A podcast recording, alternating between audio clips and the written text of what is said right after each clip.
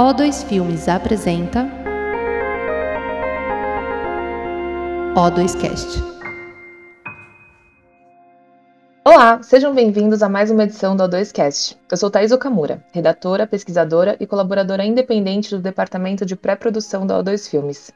No programa de hoje, nós vamos conversar com Felipe Barcinski, Felipe é mestre em cinema pela USP, dirigiu longas-metragens e séries de ficção e documentais como 3%, Cidade dos Homens, Carcereiros e Que Monstro Te Mordeu. Ganhou mais de 50 prêmios por seus trabalhos em cinema, participando também de festivais como Cannes e Berlim.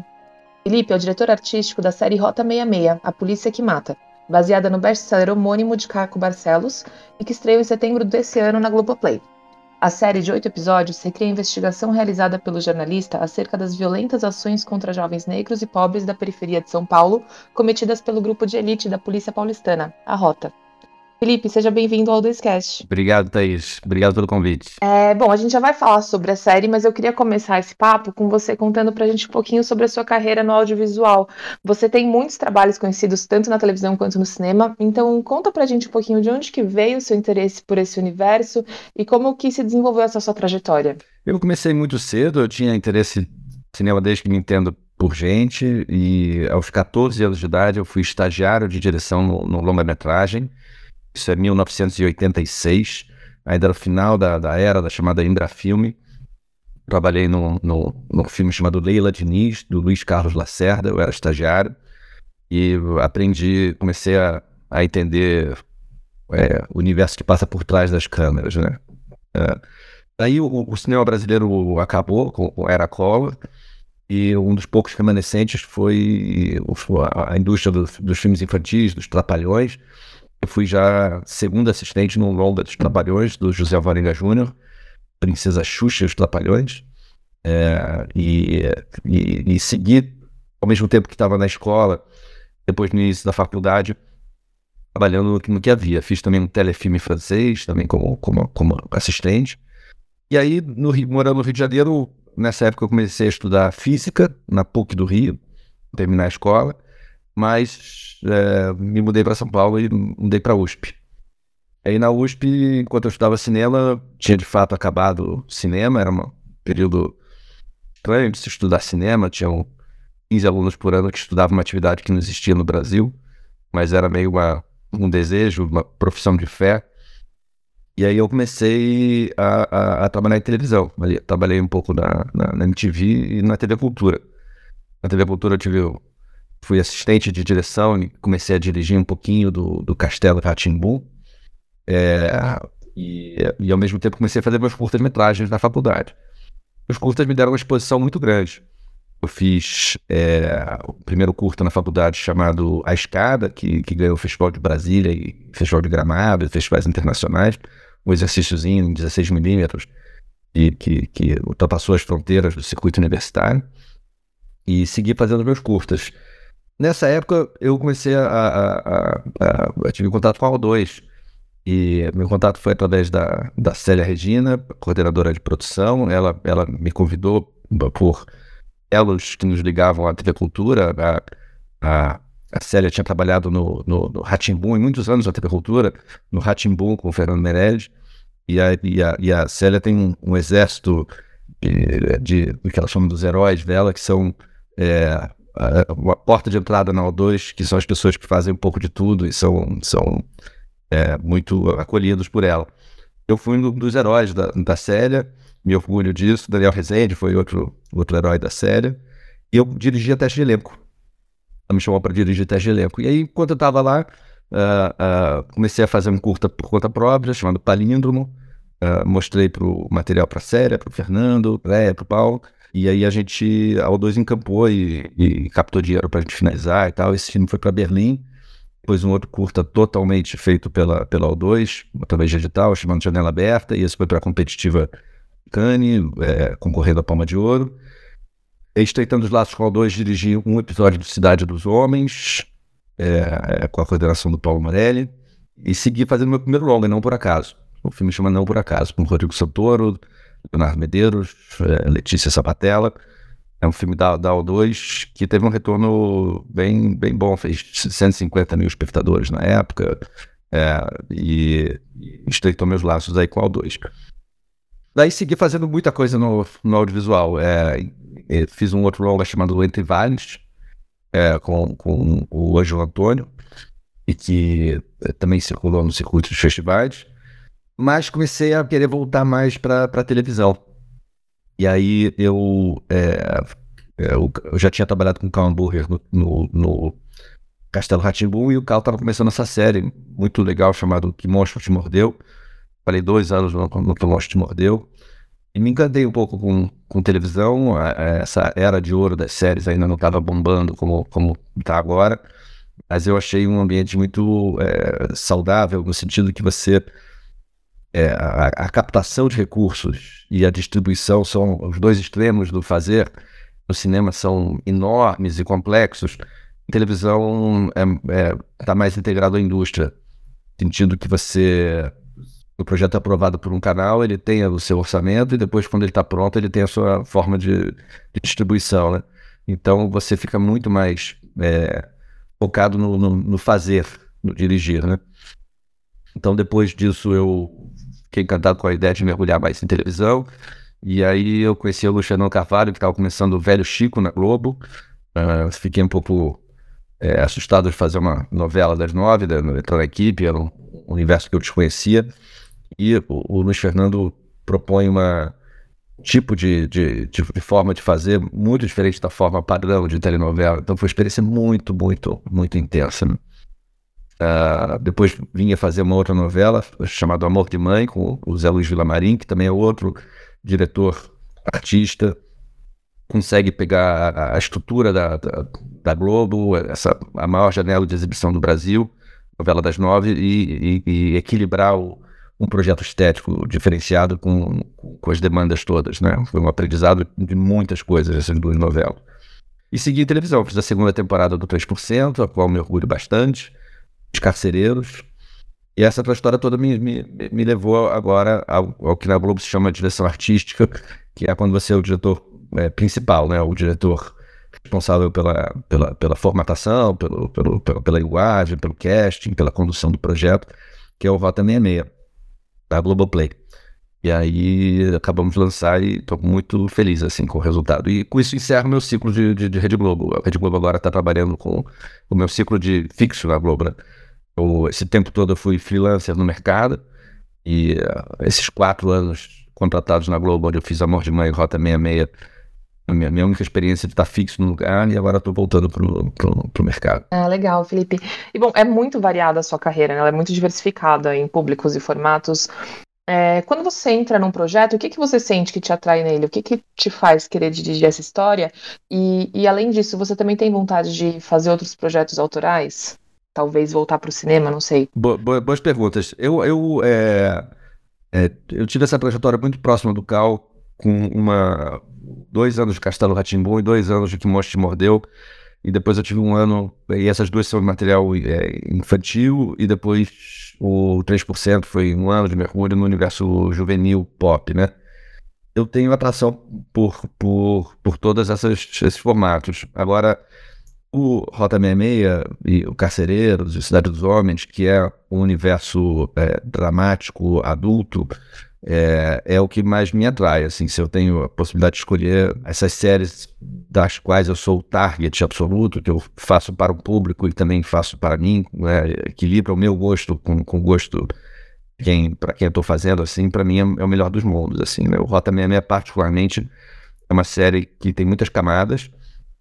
Ela, em primeiro plano, é, não, não, vou entrar muito assim no Rota 66, porque acho que vai aprofundar mais aos pouquinhos, mas em primeiro plano é uma série dramática, é, porque ela trata da, das famílias das pessoas que perdem é, as, as, os seus entes queridos.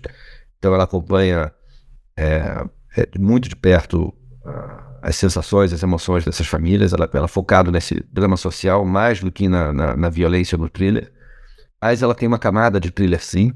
Ela tem um pouco de perseguição, ela tem um pouco de de, de, de, de tensão, é, mas nesse segundo plano, sem, sem isso passar o universo dramático. Uma coisa que eu acho muito boa é a gente procurou muito não é, explorar a violência gráfica, assim. É uma série que a atenção é, é mais induzida do que mostrada, né? A gente não quis fazer com que público se regozijasse dos, do, do, do, do grafismo, do sangue, da, não tem cabeça explodindo, corpos sendo perfurados, assim.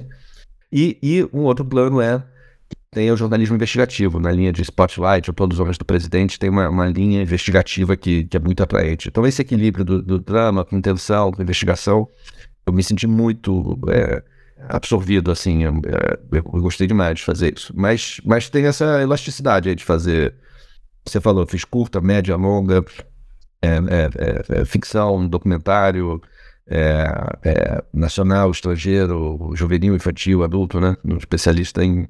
E, e, eu não comentei também aqui na minha trajetória, por dois anos eu fui diretor de publicidade da, da, na O2, tinha um departamento antigamente chamado O22, era de orçamentos menores, projetos mais arrojados, eu fiquei dois anos também dirigindo publicidade, também foi uma experiência que enriqueceu. Então, é, é, faço um pouco de tudo, mas drama adulto sensível, para mim, é o, é, é, é o que há. E sim, eu, eu tô com alguns projetos de cinema que eu tô, tô levantando, tô desenvolvendo algumas coisas e, e pretendo sim voltar.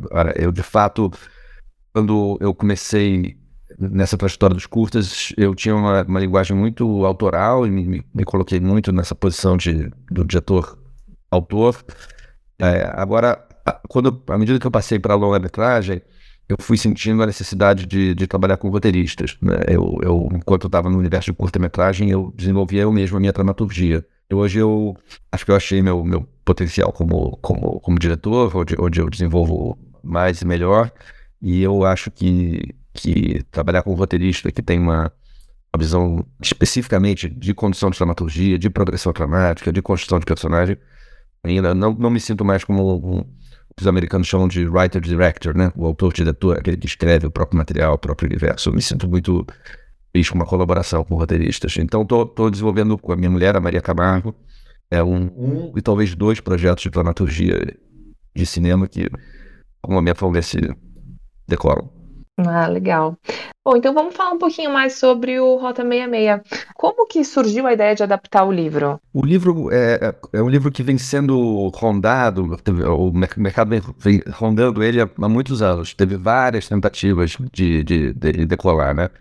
Eu acho que primeiro o Caco tinha um pouco de receio de, de, de, de o livro é muito importante para ele, então ele foi preservado em relação a quando, quem iria fazer e como, em que formato mas é, eu sei de pelo menos cinco tentativas que houve de, de, de, de pessoas, de duplas de diretores e, e roteiristas que pegaram o projeto. Né?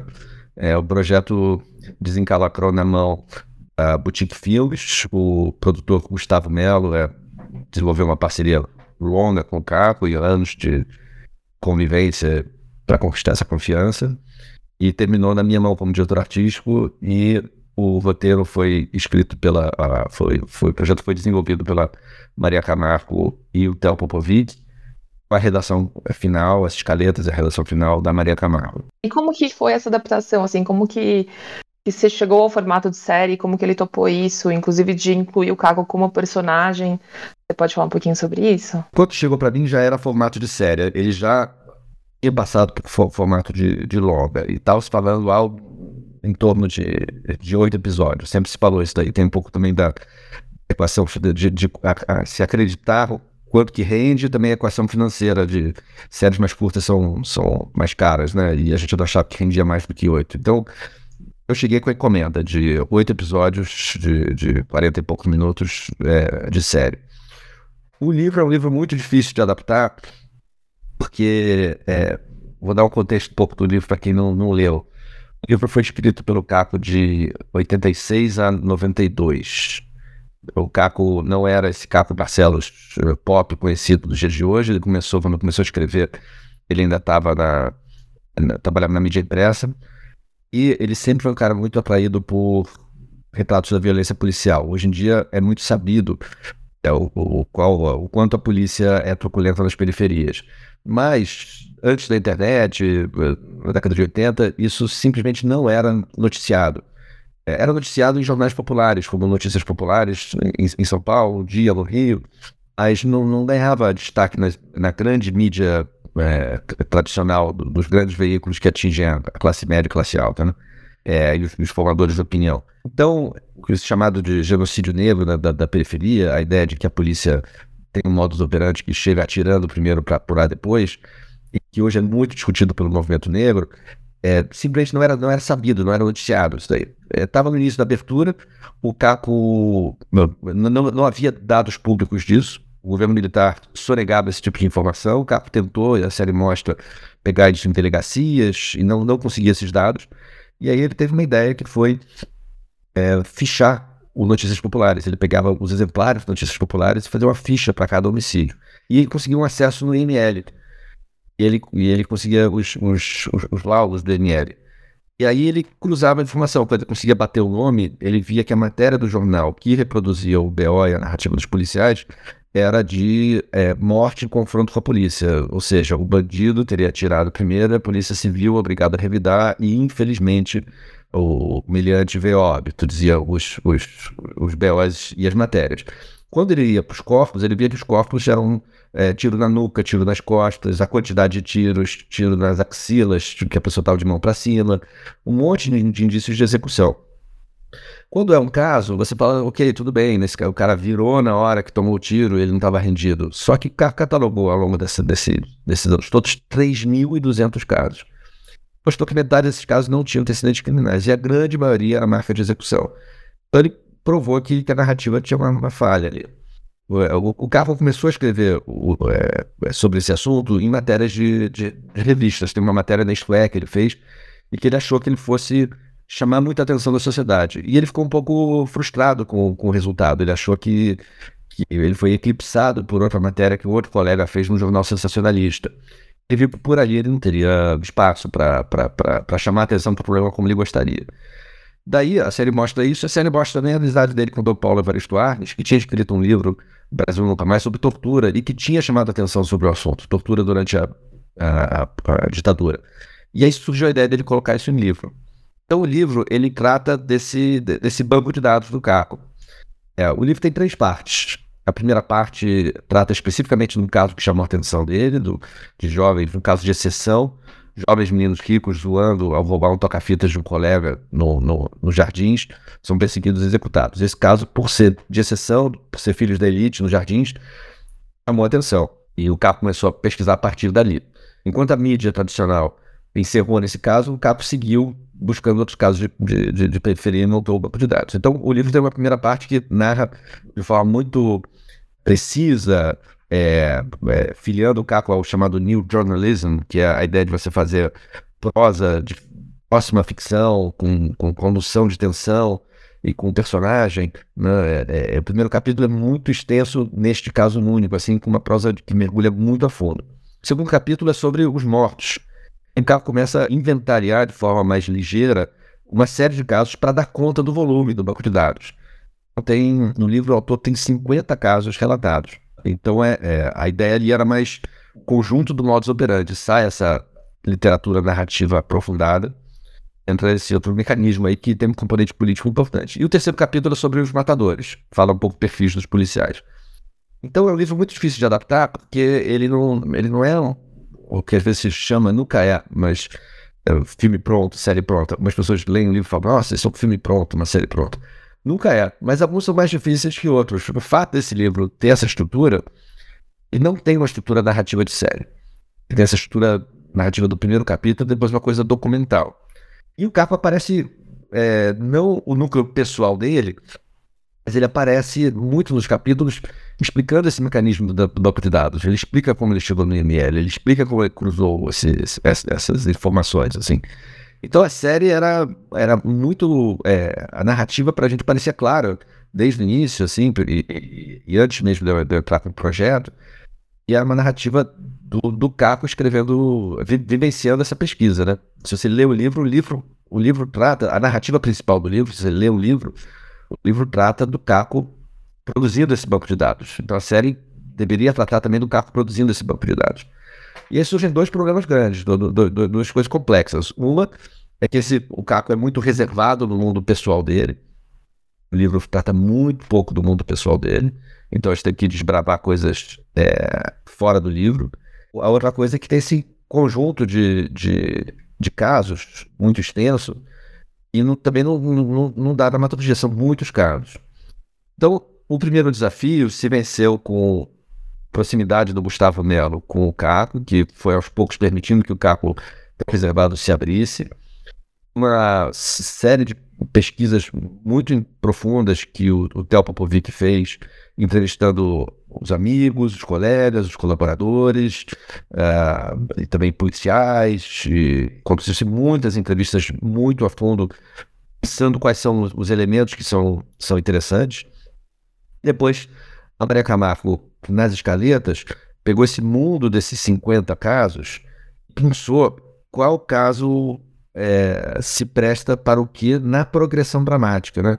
Porque no final tem seis casos importantes, são o que a gente chamava de mashups, é, um elemento de um caso com outro elemento de outro caso, com outro elemento de outro caso, vão se trançando ao longo dos oito, dos oito episódios. Então, é, é uma uma dramaturgia muito complexa, porque ela equilibra, eu falei antes das camadas de gênero, e tem aqui as camadas narrativas.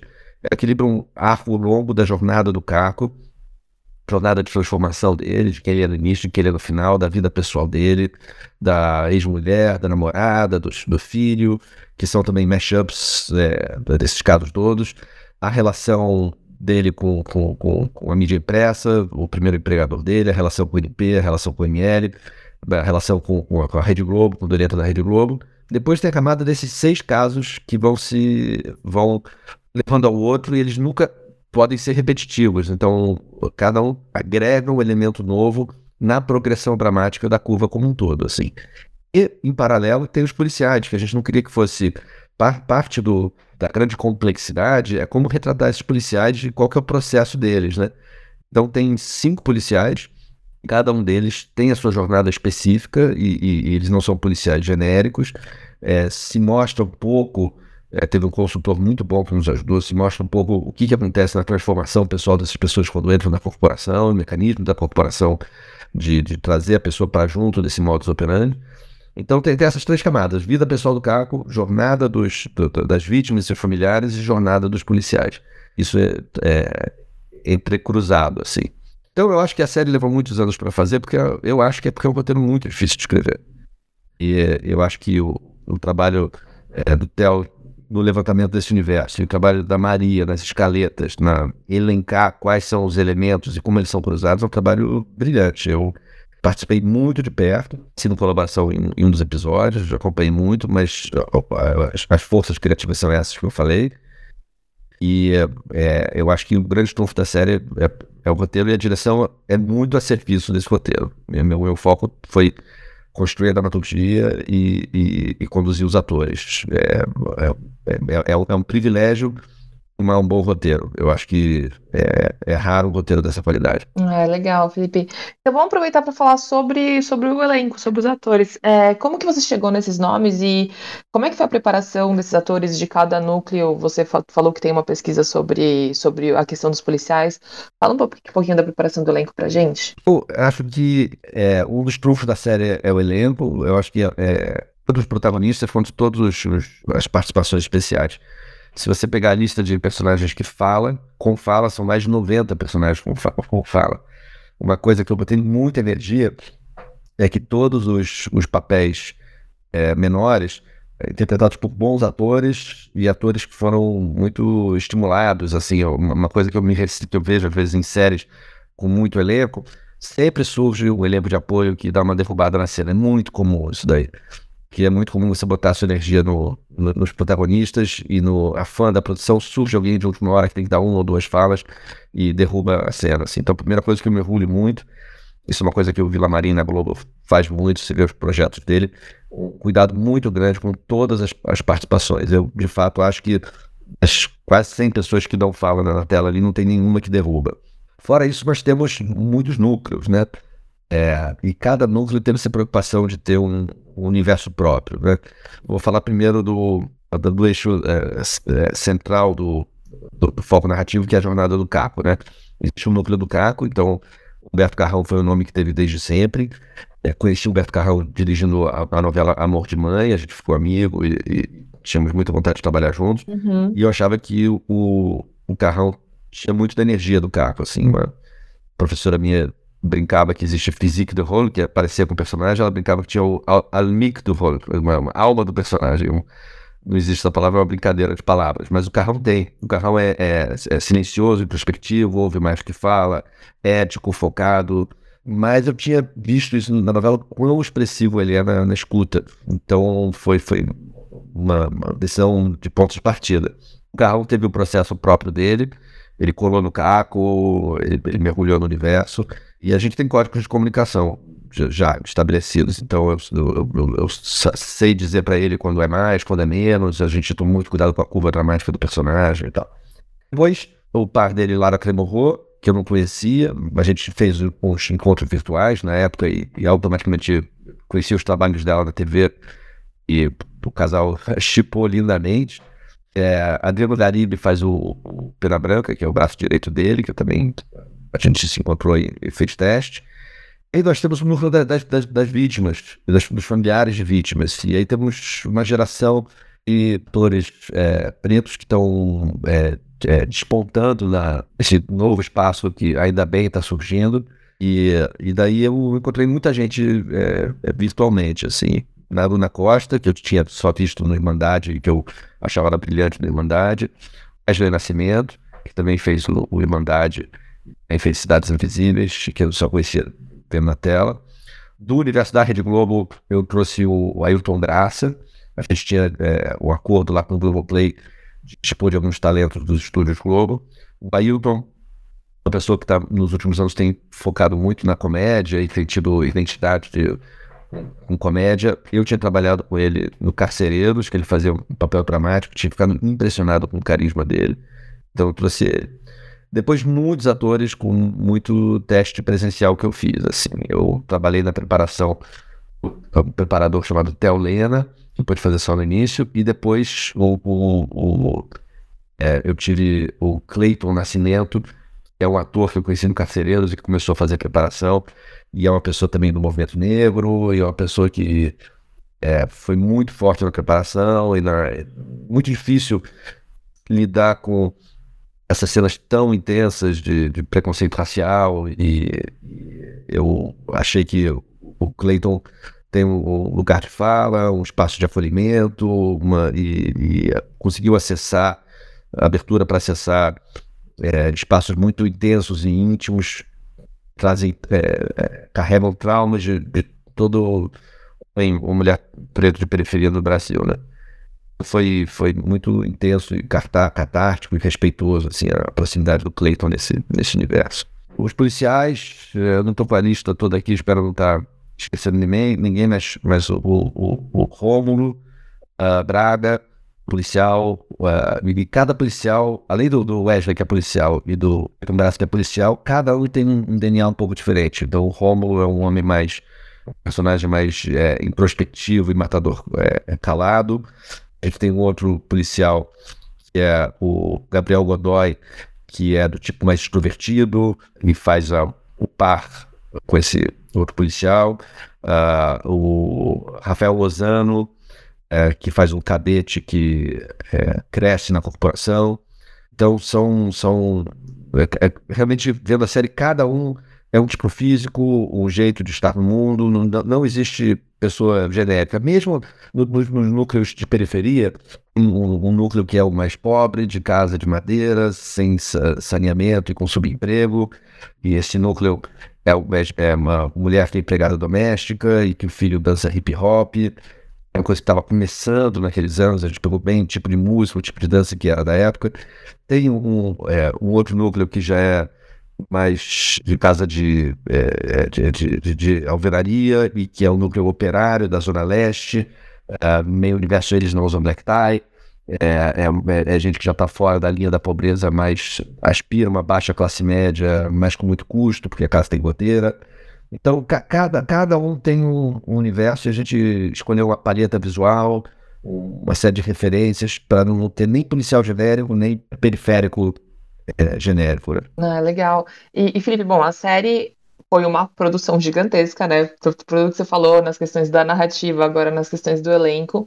Foi filmada entre 2021 e 2022, com mais de 100 atores no elenco, cenas que se desenvolveram em mais de 90 locações e 250 sets. É o que eu li aqui.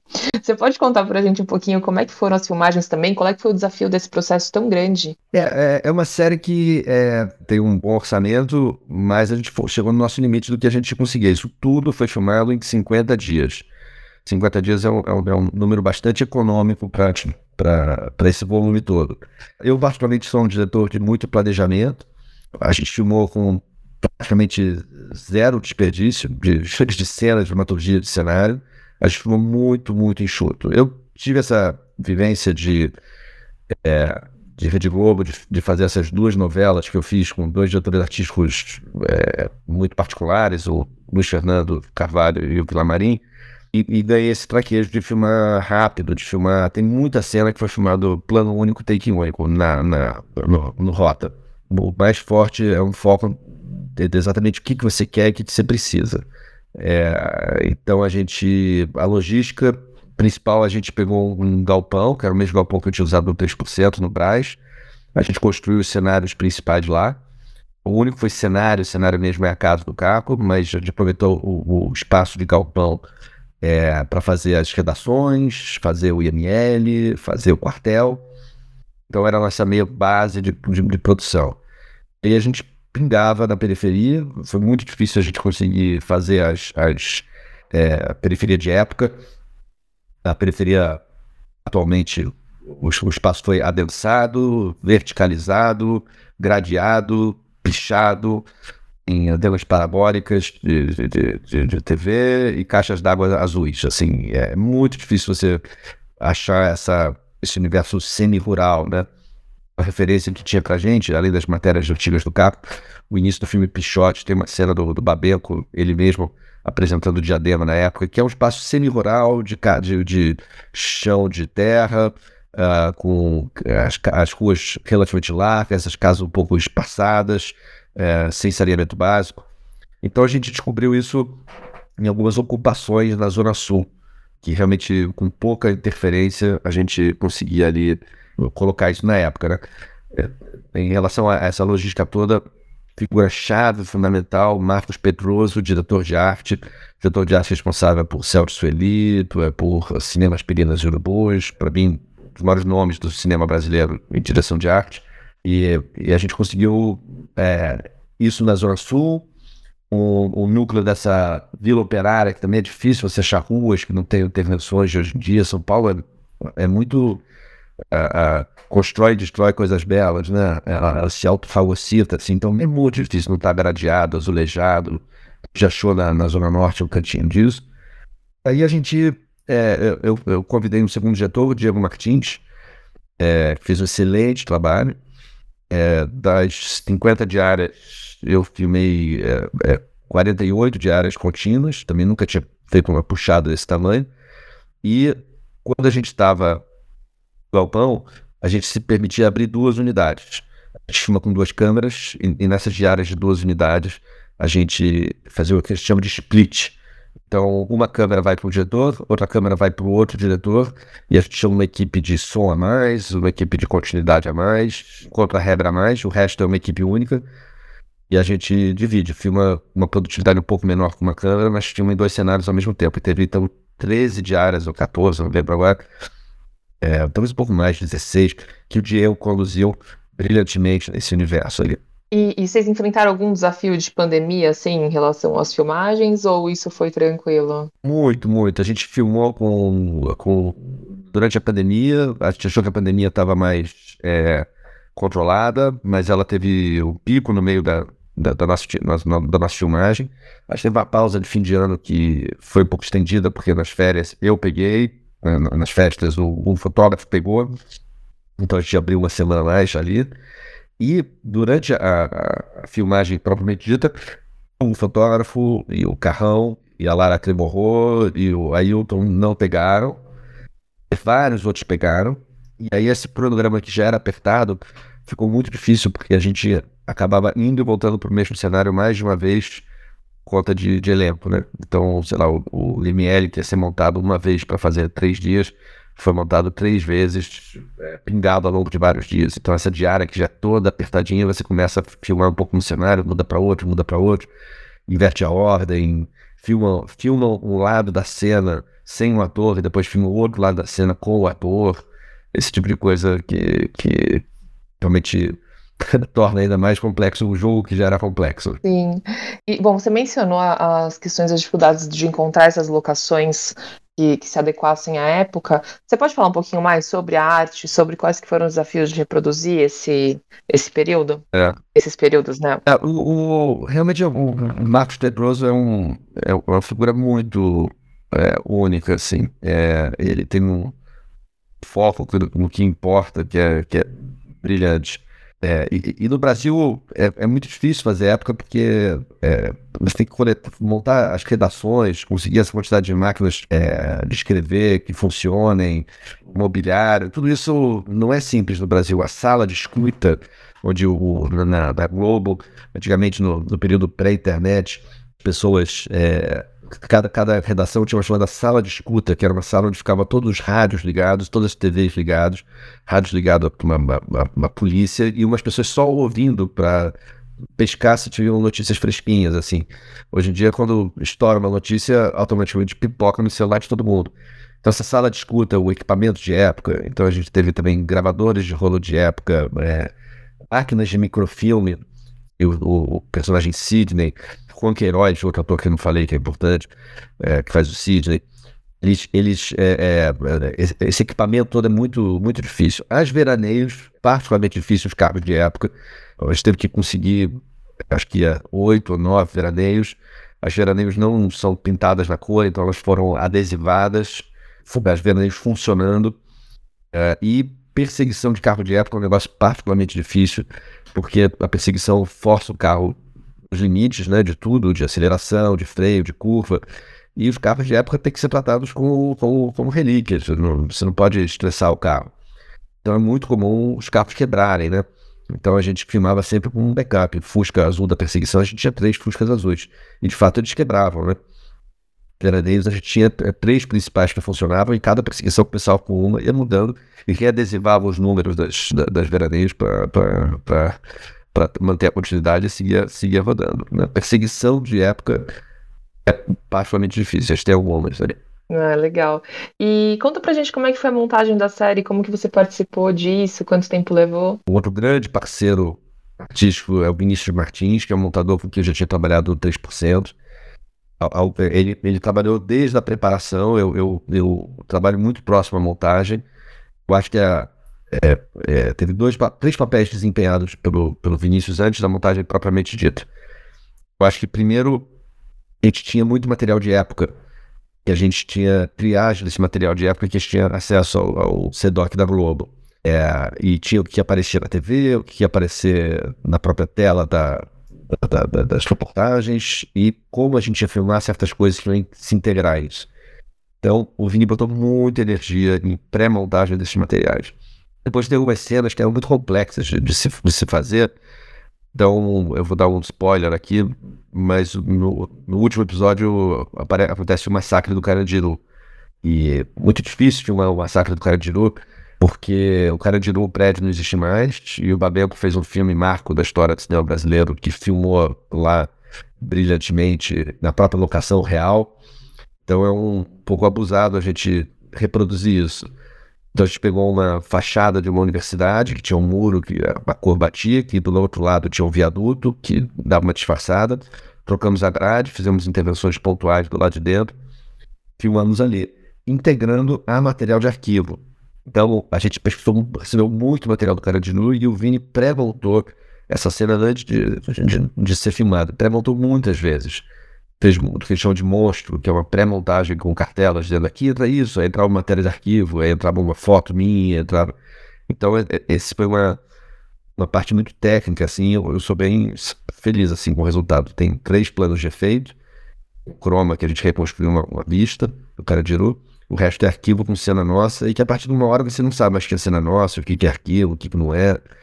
é esse foi o papel, papel do Vini. E também, tomando de forma tão enxuta, É, enquanto eu filmava, toda a cena que eu tinha um pouco de dúvida, eu avisava o Vini do material e ele pré-montava, ele me mostrava e a gente ia adaptando tanto o, o material que eu é, tinha ainda por filmar, quanto também a Maria Camargo, que acompanhou muito de perto a dramaturgia. É, essa montagem foi muito próxima do Vinícius, o montador, Vinícius Martins, a Maria Camargo, autora, e eu. A Maria ia é, reescrevendo é, é textos, cenas, durante a filmagem, é, de acordo com o andamento que ganhava mais peso, que ganhava menos peso, e mesmo na montagem, reescrevendo offs, reescrevendo, é, repensando ordens de cena. E a parte musical, Vini é um cara muito musical. A gente teve duas questões musicais muito boas, assim. Uma que a gente é, escolheu algumas canções já no roteiro. É, o tempo de liberação de, de, canção é muito difícil, assim, muito demorado. Às vezes, no fluxo de você descobrir na montagem, não dá tempo de liberar. Então, o que rolou que a gente tem fonogramas de, de, de, de Tom Zé, Alcione, Arnaldo Antunes, Agnaldo Timóteo, que entram muito bem e que são pensadas de roteiro.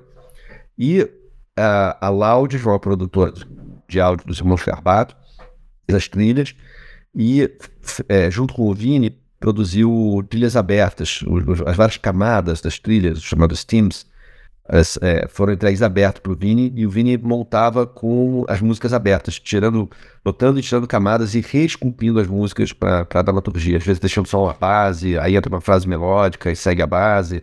Então o trabalho do Vini é muito especial também na, na, parte sonora. Eu acho a parte musical sonora da série muito bem resolvida também. E Felipe, conta como é que você tem sentido a recepção da série pelo público e pela crítica? Foi melhor que possível, eu acho. O Maurício Sticer disse que é, que é a série do ano. Uh, toda a crítica especializada, a, a, a Kogut, a gente ganhou uns, uns 4, nota, nota 10 e nenhum zero.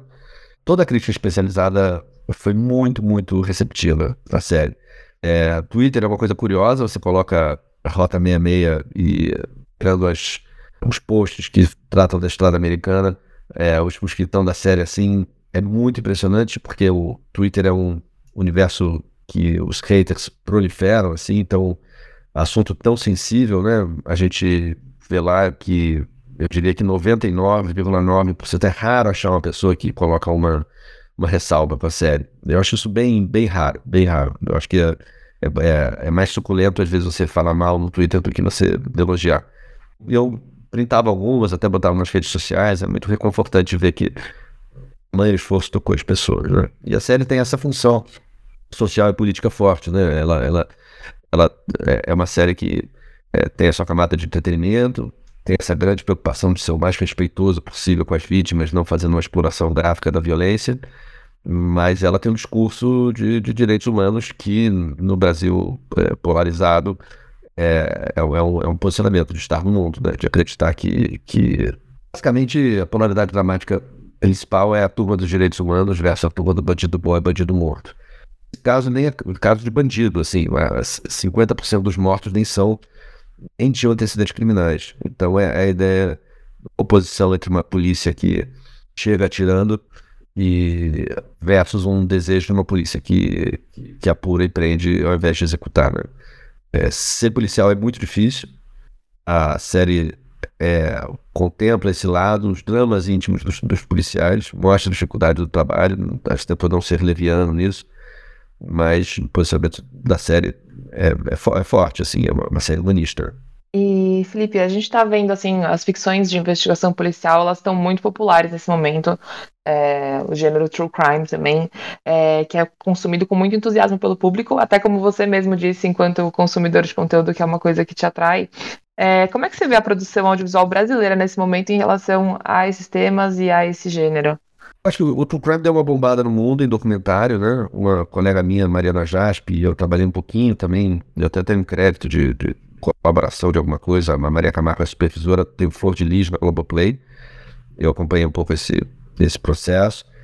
É um gênero que que que está bombando no mundo, né? É, eu acho que, inclusive, está havendo agora é, alguns que, questionamentos é, éticos dos limites disso. Eu acho que a gente está próximo até de uma, de uma saturação do, desse, desse, desse universo.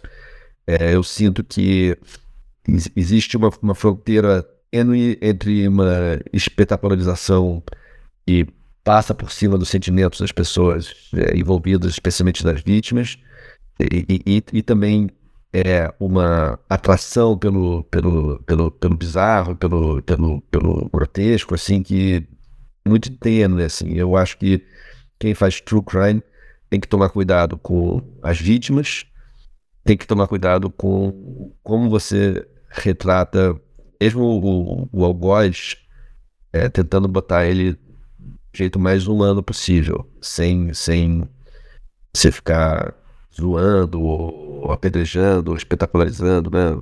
É, ao mesmo tempo respeitando as vítimas. Então é, é, é uma linha muito tênue e muito difícil, né? Eu, no Rota, tinha muitas armadilhas disso. Então, meu, meu foco, o realizador, e se eu tiver outras oportunidades, é tentar, tentar equilibrar. É que tentar equilibrar essa, esses, esses vetores que são é, contraditórios e, e, e, difíceis, né? E produzir, é, manter a atenção, a emoção, né? A, a, a, o Rota é muito, muito focado na, na, emoção, uma série profundamente emocional, né? Eu, eu prefiro é, olhar mais no drama íntimo dos sentimentos do que na espetacularização da, da morte. É, Felipe, lá no comecinho da nossa conversa, você comentou que tem dois projetos que você está trabalhando em fase de roteiro agora. Tem algum projeto, esse ou esses ou outros, que você gostaria de compartilhar com a gente? Alguma coisa futura que está vindo por aí? Não, ainda não estou muito no, no, no, no, início, assim. Eu, eu tenho, tenho um, um livro que a Maria Camargo está adaptando, é, que a gente pensa fazer juntos. E tem outro original, também é uma ideia, ideia dela, que eu também já colaborei um pouquinho. É, mas eu tô nessa fase, depois de quatro anos é, é, contratado da Rede Globo, sigo com os meus laços lá, a ideia é continuar fazendo coisas por lá, mas como autônomo. Estou nessa fase de tirar é, projetos da gaveta é, e, e, voltando a conversar com, com, com, alguns parceiros meus. Eu acho que o mercado streaming é, há uns seis meses atrás estava muito eufórico e bombando. Agora, uma série de fatores fez com que o mercado é, tenha dado uma certa retração. E nessa retração eu sinto que é, são, são, são, é multifator, assim, em escala global e também nacional. É, e, e, essa retração fez com que eu sinta que tem muita gente desenvolvendo projetos agora. Eu ouvi de várias pessoas que acreditam que lá para março, abril, pra, a, as porteiras devam voltar a abrir, esses projetos sendo desenvolvidos agora é, vão, vão acontecer, né?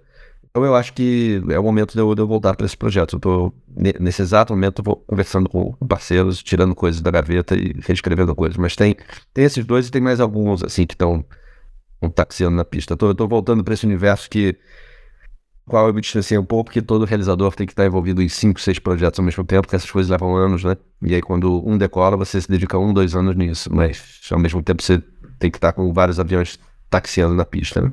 Legal, Felipe, muito obrigada pela conversa. Parabéns pela série, a série está disponível inteira na Globoplay, o pessoal assistir.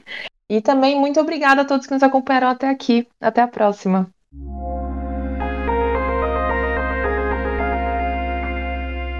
Esse foi o O2Cast, com episódios publicados semanalmente. Siga a O2 nas redes sociais para saber mais. Até a próxima!